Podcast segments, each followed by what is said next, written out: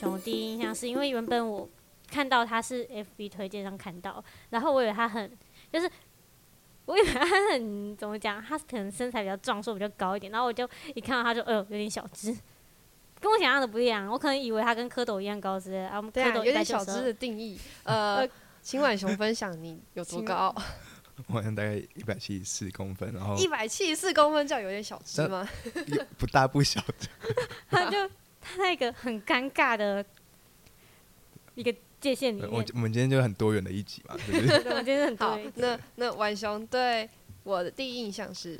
哦，我觉得就是我我我们会见面，好像是因为逆风小聚的样子，好像后面等下也会讲到。然后我就觉得说见到你的时候，就觉得，哎，你怎么那么开朗？就是感觉你的眼睛里面就很闪闪发亮，然后就觉得充满热情的样子，就觉得嗯有点羡慕吗？或者是有点觉得说怎么可以这样好？对，就。OK，我要带入就尾声，尾声说逆风的孩子都会眼睛会闪闪发光，他们都是找到未来方向的那眼睛，那个眼神，然后然后温柔坚定。这只是第一印象，等一下各位，这只是第一印象。好，那我对小猪的第一印象是脑容量爆炸的圆周率专家。他好烦，为什么呢？呃，我对背几个，哎，你可以背几位？应该一百多。之前是两百多位，天啊，好可怕！对，好，大家有发现今天是动物园组合吗？好好烦了，好了，我们要切入正题了。Hello，各位听众，大家好，欢迎来到《城市不足》第二季第八集。我是主持人佩奇，也就是今天的小猪。我是主持人兔子，今天的第二位主持人。哇，小猪终于步入正轨了。对，我终于回来了。我之前可能我今天陨落了，我现在回来了。陨落这个词有点，有点陨落了，这有点。OK，那好的，诶，刚刚有一个陌生的非常有磁性的一个声音，然后我们现在，哎，可以正面介绍，不是伟盛哦，他他不是伟盛，他不是大成，他也不是小成，他是晚熊，对，他是晚熊。好，晚熊，请介绍一下你自己。Hello，大家，我是晚雄，然后我是来自台南，然后我现在高三，对，我原来十七岁，然后高三的，我们都是学测战士。哦，哎，那你怎么会认识逆风？我很早很早，好像是两三年前吧，就是因为伟盛他有来我们台南，就是讲一个培力课程，就是我们我们会上培力课，然后他就有跟我们分享逆风剧团这个角色。那时候我们就开始想要关注所谓的飞行少年啊、破险少年，然后那时候就对逆风剧团有一个印象，但是真的很深入去认识，大概就嗯，就是这一两年开始认识佩奇，然后佩奇又带我进入这个大世界，这样。然后大家看到这个奇怪的世界，所以大家听众等会看到他们小猪佩奇换来换去，因为他们有人比较喜欢小猪，有人比较喜欢佩奇，比较比较习惯佩奇，这样。没错，像晚像晚熊比较习惯叫我佩奇，因为他平常都要叫我佩奇，他平常一定要叫我佩奇，他不可能在国教署叫我小猪。可是我也没有叫过你小猪啊，所以我刚刚才宕机了一下。没关系，好，好，现在可以来聊聊为什么小猪或者是为什么佩奇消失了那么久。因为我们平北才刚结束哇！平北的全名是贫穷人的台北，是人生百味举办的。然后今年的主题叫做“贫穷嘉年华”。对，家是家庭的家，没错。然后这是兔子第一年参加平北，没错。对我第一年参加是在二零二零年，然后我是在二零二零年那时候遇到那个死胖子。我现在已经不是胖子，对我遇到伟盛，然后就是那天那时候听他演讲，然后就觉得逆风都是一群八加九，不要过来。但我不知道为什么我还是加进来了。然后对，不是不知道为什么，是因为你想学后空翻的。对，因为我想学后空翻，然后还是没学到后空翻。对，好，就是其实每一年的评杯对我而言都是一个蛮神奇而且蛮疗愈的过程，因为都会有不一样的经验者出来讲出他们的困境，有点像是直接带你们。看见他们的生活到底遇到什么事情，然后有点像是他们把自己的一些标签撕下来的感觉，这是我自己在平北的一些感受。然后会想问问看兔子说：“你今年第一年参加平北，而且我们还听了很多蛮多一同一场讲座的，嗯，对，然后我们还一起就是参加真人图书馆啊，然后闭幕式这样。你有什么样的看见吗？”我觉得，哦，我一直最有印象的是有一面墙是家的定义。就是上面贴满满满满满满的便条纸，我我就定义那些便条纸是标签好了。就是家可能要有温暖啊，家是可以唱歌的地方啊，家是可以吃饱的地方啊，家是有家人的地方，就是所有对家人定呃，所有对家的定义。那我在平北看到，就是真的有很多的，嗯，来自不同的，都是家的议题，但是是不同区块，不管是无家者还是呃贫穷，还是哦，我看到住民，嗯，新住民，还有我看到有一张床上是满满的药袋。就是哦，那个是梦想城乡的吧？我记得梦想城乡。对，梦想城乡一个 NGO 的，它是一个已过世的木匠的，就是有点像是我们把他的家重新布置，让我们直接看到他家长什么样子。对，我觉得蛮就是震撼。对，哎，对，我我们是有默契的人呢。我们刚才在吵架。震撼是因为就是营造的那个空间是整个是很压迫，但是我同时又可以感感同身受那些住在里面的那个环境是就是那个冰箱啊一打开可能就真的就是哦放工具，其实里面没有冰东西，或者是 诶床上真的就是满满的药袋，对，就是满满混乱，就是我有一阵子也是那样的生活，所以我好像可以感同身受。哦，天哪，这个混乱原来别人也有，原来。就是有一些跟我经验重叠，也包含闭幕式的时候，我们 open m i open m i 其实有两个人是主动说要唱歌，就他们可能也不太喜欢用。竟然说要唱歌，哎，天哪！对，因为兔子它是一个比较不太会，不比较不擅长用言语表达，所以他如果有什么太大的情绪或什么事情，他会写成一首歌，然后自己唱出来。没错，我虽然不能用说的，但我可以用唱的。对对对，好，这是我们就是上。就前段时间都在忙平北，但除了平北之外，其实逆风也有个很重要的活动，就是我们年度小聚。对，然后那一年那一天就是第一天的时候，婉雄他有坐在台下，就是婉雄可以来聊看你在逆风小聚的感受。嗯，哦，对了，我稍微补充一下贫贫穷的台北，就是我觉得这次很神奇，是因为我发现我有好多好多朋友，就是莫名其妙都有发，因为我很少看到大家可能。会对于可能 NGO 的活动，就是会特别想要去看，或者特别在约，然后就觉得这一次是很特别的事情。那但这一次就我很我很刚好就卡到东西，就没有过去。等一下，这是那同温层很厚的概念吗？也有可能哦。今年的平北真的比较多，我们的同才有在关注，就关注度有起来。对啊，所以觉得说大家就真的好像在下一年或之后都可以去在平变平北变变成双年展了。对，嗯，叫。二零二四，嗯，对。那好，我能回到逆风小聚这边，就是那个时候，我记得我好像那一天肩膀很酸，然后身体很累，然后就来到就是逆风这边。然后我记得那时候我莫名的原本心情超差，但来到这里就有一种很有希望的、很有希望的感觉。就是我很我已经不知道从哪一年开始就会觉得。演讲好，我就听，我就坐在那里。但是我好像这一次就是我会完全体直我的腰杆，然后去认真听。那时候是从尾声的演讲开始，然后就是在里面我会觉得好像很多标签是，就是透过某种简报或是演讲是可以这样子把它重新诠释的，就是那种诠释的感觉是我很佩服的。这样讲有点抽象，但其实就是嗯，我觉得有很多时候。我我这样听下来，我觉得，嗯，可能会，我对某些东西会有一些既定印象，或者对某些事情会有一些想法，但事实上，透过一个人，他真的在讲一个故事，他真实的经验，重新去很冲击的，对对对，重新全部打掉，就是要认知到自己原来可能在过去也是这样，处在弱势、处在少数的一方，那这样子才是真的有感，而不是空口去谈一个议题、谈一个现象，所以我觉得。这一次来逆风小聚，就不管是旁边的摊位，还是我跟我朋友一起在吃卤味啊、喝咖啡，然后就去听这些演讲，或者听像兔子和佩奇那天的唱歌，就让我印象很深刻。我朋友也也是很感动，然后就觉得那是一个很充实，虽然很短暂的一个神奇下午这样子。了解，就是其实就是像是刚刚晚上讲到，像平北或逆风小聚，然后可能我们会透过像平北这种很多不一样的形式，他们其实也。就是虽然说他们主要的议题就是贫穷议题，但是其实他们有点像是在做的是让经验者出来讲话，然后让我们自己重新去诠释我们身上的标签，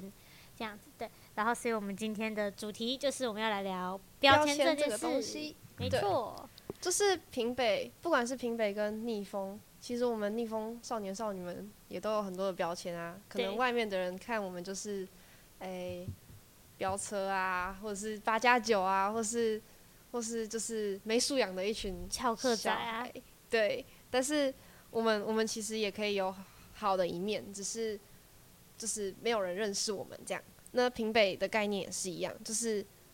很多人都会被标签这个东西，就是就下定论了，你这个人就是烂，这样。对呀，就是其实标签是个很容易被形成的东西，就是就是我们在讨论仿纲或者是在讨论要跟婉雄聊什么的时候，我们有聊到说，就是像是因为现在可以先讲，就是我跟婉雄都是国教所的青少咨咨询委员，然后我们有在推就是。心理健康假，所以我们那时候就有聊到为什么心理卫生这件事情会被标签或污名化，又或者是为什么我们在推这件事情的时候，会有老师担心会被贴标签。对，我们就会可能会想到说，可能在过去，大家对于精神疾患这件事的印象，只会扣在可能症结或者小灯泡案件，然后就会觉得这个是一件污名化的事情，又或者是逆风的少年少女可能会就是。因为可能过去他们对于类似的孩子的印象就是，可能就是帮派啊、帮派啊、毒品啊，然后是社会的乱源啊之类的，然后又加上如果又有新闻的加持，像前阵子不是有一个很红，就是有个被炒的，就是未成年未成年无照然后去跑山，结果被撞死，对，类似这样的案件，对，所以我们可以来聊聊标签，然后我觉得。哦，像我们前面开头的时候就有在讲，我们对于谁的第一印象，对，其实那个也会成为一个标签的感觉，对，然后又加上就，然后会想要找婉雄来聊这件事情，是因为其实婉雄你要介绍你现在有的身份吗？所有，来吧，请说。这好尴尬，就是，嗯呃呃，就是比如说，因为我自己就是也是因为公共参与认知配齐的，所以就是我其实之前我是校内的学生会长，然后。有当地方的少代表，再到中央的少代表，然后也有就是因为担任少代表之后，进到一些会议里面当委员，像新博学防治，或是呃什么环保署人权工作小组，就是有这些很多公共参与的。那或者是呃，我平常喜欢写一些呃文章，可能是诗，可能是散文，大家可能会说什么 A K A 诗人之类的，就这些。对，那刚刚才讲的标签，其实我就会有感觉是。呃，有很多正面和负面的标签，但不管怎样都会造成压力。就是比如说，有些人会觉得说我很厉害，但是我不知道每个人厉害的点在哪里。就是我会好奇这些价值观，但是我不太确定这到底是不是绝对真心的，或者是我们之间能够再到未来去，嗯，到哪一个阶段？就是我会开始去想这些两个人之间的事情，因为我会。蛮在乎别人的想法的，然后或者是有人会说，呃，很温柔嘛，就是会觉得说我好像都好好先生，不太生气。那或者是觉得说我感觉不太会玩游戏，但是事实上我从幼稚园开始就在玩什么线上游戏，还被别人骗账号。然后我阿姨是什么呃，就是什么很厉害的工会会长，然后施压叫他把账号还给我，然后再到后来很多游戏其实都有玩之类的。对，那再到 就是，他现在讲这些其实我也不知道，我自己在旁边笑。就是有一些会玩游戏，就是很多经验，然后但是大家其实不一定有参与过这些故事。那今天如果因为你要快速认识一个人而下一个。呃，总结小总结，我们就说它是一个算标签好的。那这样到底是不是好的？那如果每个人都要必然要这样下标签，比如说有些人在准备特殊选材，要去找出自己的特色在哪里，跟别人快速的介绍自己，这是很残忍一件事。对，这是因为我其实以前是对于这件事，对于标签这件事情是尽量无感的，因为我会觉得每个人就是每个阶段都不一样，那绝对不会有一个定义是绝对的。那有时候。被迫要快速的产生一个标签的时候，有没有机会有一些改变？就是这些观念，我觉得就或许我们也可以来聊聊看这件事情。对，然后可以就是，如果是跳出浣熊角色，从同才就是耳少同温层的角度来看的话，其实。就是有蛮多人，就是他们实际上是没有真的跟婉雄有讲过很多次话，或者是其实在就是认识婉雄，可能是因为 IG 或是 Facebook，然后可能是因为某场活动，可能他是语坛人啊，又或者是他是有办这个活动，有参与这个活动，然后后面有记录就是曝光之类的，他们可能会因为这样的方式就是认识婉雄，所以可能在他们的眼里，他们已经认识婉雄，而且对他有一些第一印象。对，但是其实是实际上是可能没有跟他有真正的交流或讲过话，然后我会觉得说，就是在他身上会有很多，就是在进到国教署跟他就是一起担任咨询咨询委，就是在国教署跟他一起担任咨询委员的时候，其实你会感受到，就是其实就是我们两个很不一样啦，可是每个人都是不一样，这是一个就是这是绝对的事情，但是就是会觉得说，就是他好像一直被别人定义在一个很优秀的位置。对这个优秀是不是也会造成很多的？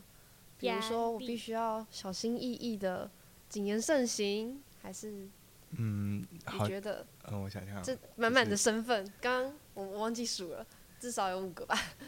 就是这些身份，就有一些或许真的有默默的在影响我，到底怎么跟别人去说话，或者是怎么去发一文，或者是要怎么去？就你不能做很真的自己，是吗？可以这样定义吗？我我也开始在想，因为我觉得我自己也一直花很多心力在找平衡，就是我不会让自己觉得很难看，就是我的意思是不会因为别人的期待而特别影响我怎么样，但同时我也要在乎别人的期待，就是要要在别人跟自己里面找到平衡。我觉得是我好像这几年一直在找的事，因为我觉得很多时候我会去想要有这些身份，有很多程度是我对于某些东西的理想，比如说。刚才佩奇有讲到要推心理健康，那那个确实要透过一些公共参与的管道才能去推。那对于有时候要去练习跟政府对话、跟民间团体合作、跟同才去介绍原来有这些事情存在，那自己如果真的想要变成那一个中间的一个平台也好，或是媒合的管道也好，那会不会这些就是必然要去面对的点？所以我觉得很多时候要回到自己的某些当初的热忱或者是理念。就是因为我以前好像国小的时候就想说，我就是要很努力的去尝试很多、好奇很多事情，然后去呃，就是观察、去体会，然后让自己有影响力。就是我有这些一一个一个一个的小目标和核心，然后来让我在未来的这个过程中不要感到很挫折，而且我可以让别人知道这也是。某种真实的我，而不是因为参与这些而营造出来的外表的那种感觉，对。嗯，对。然后就是刚刚前面之前没有讲到，就是我们在场都是学测战士，但就是我跟婉雄还有在做另外一件事，是我们在投特殊选材。对，然后特殊选材它就是不看你的学测成绩，因为它就是在学测前你不会有学测成绩，然后他会要你做就是备审，就是可能你要放你的自传申请动机读书计划，但在自传的地方就是你必须要用比较简短的文字去让大学教授大概知道你是一个什么样的人，但是我觉得那样子的过程其实也是你在帮自己找一个标签，但可能这个标签就变得不会那么的负向。因为那个是你要给大学教授看的，对，但就是我们就是最近会一直在梳理，就是自己，然后会去想自己有什么样的标签是可以写上去的，然后让大学教授比较快知道我们是个有什么样人格特质的人。然后在写的时候，就是兔子也做过背审嘛，我记得。对我，我其实本来也要投特殊选材，嗯，这边我也要分享。其实我在里面有一些资料，反而像小猪刚刚说的，就是。有一些标签，就是大家都是想看好的标签嘛。那我其实原本有放，比如说，好，我单亲家庭，好，我我是怎么样长大的？那过程中一定会有很多的挫折嘛。那比如说单亲家，光是单亲家庭这一点是能放的吗？就是对某些人来说，这可能就是一个负面标签，或者说这是什么比较优有优势的标签吗？就是光是这个词就就可以被解释成很多的面向。那再比如说，我遇到那些挫折，我可不可以把这些挫折变成一个好的标签？就是我不知道哎，就是那些大学教授，光是看到哦，我我好，比如说我是旷课仔好了，那光是这个标签，别人会怎么看我？他们会知道我在旷课的时间就是做了什么努力，还是我在背后发生什么事情吗？就是他没办法从一个简介就认识一个人，然后就是我觉得这是特殊选材很不公平的地方。就是他就是很不公平的地方。应该说，就是有时候有的有间有些学校，他会限定你要你只能几页，嗯，可是你就可能就必须要在那个页数内把你自己介绍完，因为可能还要塞什么读书计划、申请动机啊什么的，对。应该说，感觉升学制度就是必然会就觉得不公平，是因为他真的要面对几百万、几千万。那我觉得他必须要制度化。对啊，对啊，所以一定会有一些困境。那我觉得好像很重要的点，就拉回到我们好像很前面有讲说，比如说我看到就是伟盛他在诠释这些标签的时候的那一种，一定会有一些小结论的感觉嘛。因为像我那时候在贴自己标签的时候，就是写备审的时候，我就在想，那我我要把我自己定义在做什么？我要把我自己定义在一个怎样的特质、怎样的能力核心，或者是我要修怎样的课？就是那些过程的时候，我就会慢慢在想，其实有些时候我在跟他介绍自己，就是有点像是我们就是平常要去认识别人的时候，我其实也会想让他慢慢知道我最真正的故事，但是我确实在一开始的时候会让大家，我会让对方可以了解到我的一些很独特的一些点，所以我会把它变成一个关键字，比如说。我用什么？就比如说，地方创生。哦，呃，那个是领域。那如果说是写在自传里的一句话的话，我比如说会写什么感感受框架，就是 就是它虽然会有一点有一点，就是嗯，因为我有在写东西，所以我会在想，我要怎么把很多很多的事情把它塞在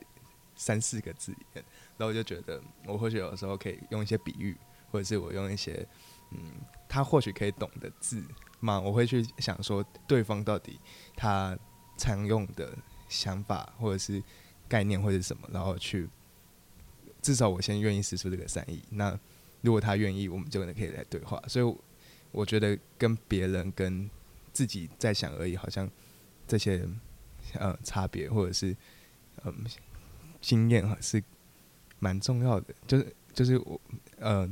我也在花时间在想这些东西，因为我不我永远不知道别人到底在想什么，但是我就是会希望别人。可以因为我呃，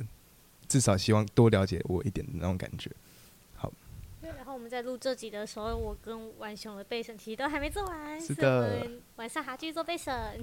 对，好，就是好拉回到标签这件事情，就是那婉雄不知道，就婉雄刚刚是在讲他在。做备审的时候，他的感受，又或者是他前面是在讲说他是如何调试这些大家可能觉得很优秀的这个标签，就是这边还是会想要问完雄，就是你是怎么看待就是标签这件事情？就是这个标签，我们是负向还是正向？嗯嗯，我觉得这种感觉就很像是在日常中看到任何东西可以给他有无限联想的感觉一样，就是我慢慢的不会想要去排斥每个人本来就会有自己的经验和印象和价值观而去。再去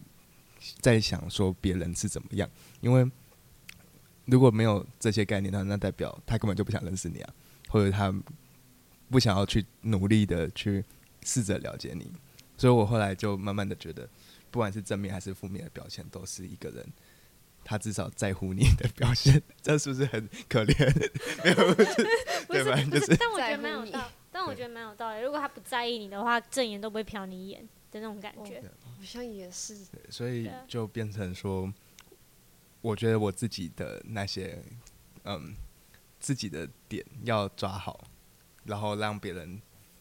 多讲什么我都知道那是他们的价值观，而我自己有自己的原则，然后我也会，但我不是完全排斥别人，而是我今天很感谢你在我的生命里出现，那我也是会听你，就是会想要。参采你的意见，但是然后再参采那个字超奇怪，但就是嗯，我们如果能够这样遇到，然后有连接了，那我们就有机会可以一起去碰撞，然后找到更不一样的自己。所以才说，好像也不会一直都是像现在这个样子，未来的自己好像会不一样。那标签就绝对不会是永远都像这样。比如说佩奇说我看起来很小只，但事实上见到之后会发现我越来越大只之类的 这种感觉。对，怎么认识越久好像有变大只的趋向？那等一下，那我也想问问问看佩奇，呃呃哦，这一集叫小猪，我们是动物园。其实今天已经不知道大家是叫我小猪还是佩奇，反正大家听到小猪或佩奇的话，你们你们就自己等于就好。我我也想问问看小猪，就是你对标签这个词怎么看待？标签哦，我觉得标签就是，就像刚刚婉雄说的，就是无论今天是好的标签，又坏又或者是坏的标签，那至少是一个别人在意你，所以会做的一件事情。对，但就是我觉得标签这件事，其实如果它无论它是就是它有点它是正向还是负向，其实就会有一点点的，嗯，我觉得会有一点差距，会来自于说负向的好像就会留下来很久很久，但是正向的好像就会改变，就会一直变，一直变，一直变。所以就是我会觉得说，就是标签这个东西，它我觉得它是一个未来也不会消失，它会一直存在的一件事情，一个现象，但是就会变成说。我们要怎么去诠释标签，无论是自己或他人，然后你要怎么去看待一个人，跟怎么去跟一个人相处跟对话，我觉得这会是一件蛮重要的事情。对，就是对于标签这件事情的话，对我来说，标签是呃，像正面的标签，你不一定会撕下，但是呃，比如说我可能我国中的同学觉得我很忧郁，因为我国中话很少，那高中的同学觉得我非常吵，非常乐观。这是这是一个极大的反差，所以国中同把一个国中同学跟把我一个高中同学拉过来问，其实他们就是两个人会讲很全然不同的我，那就是标签这个东西不一定是会被撕下，但是它是可以被改变的，就是可能就是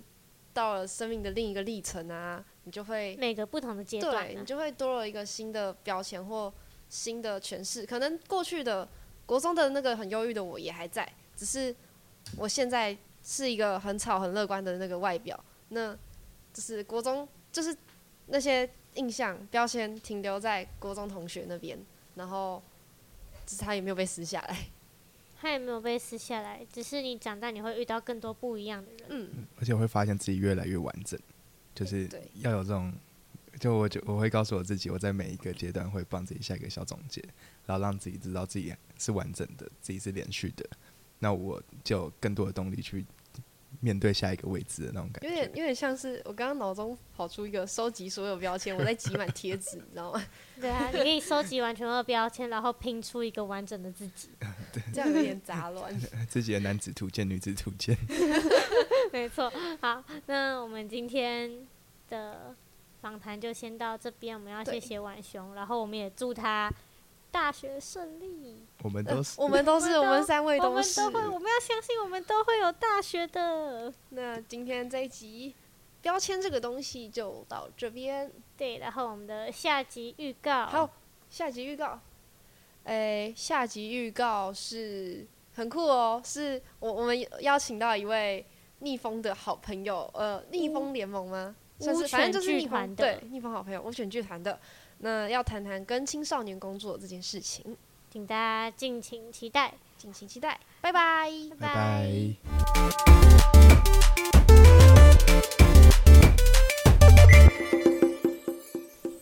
寂静的黑夜里，不打歌了，不打歌了。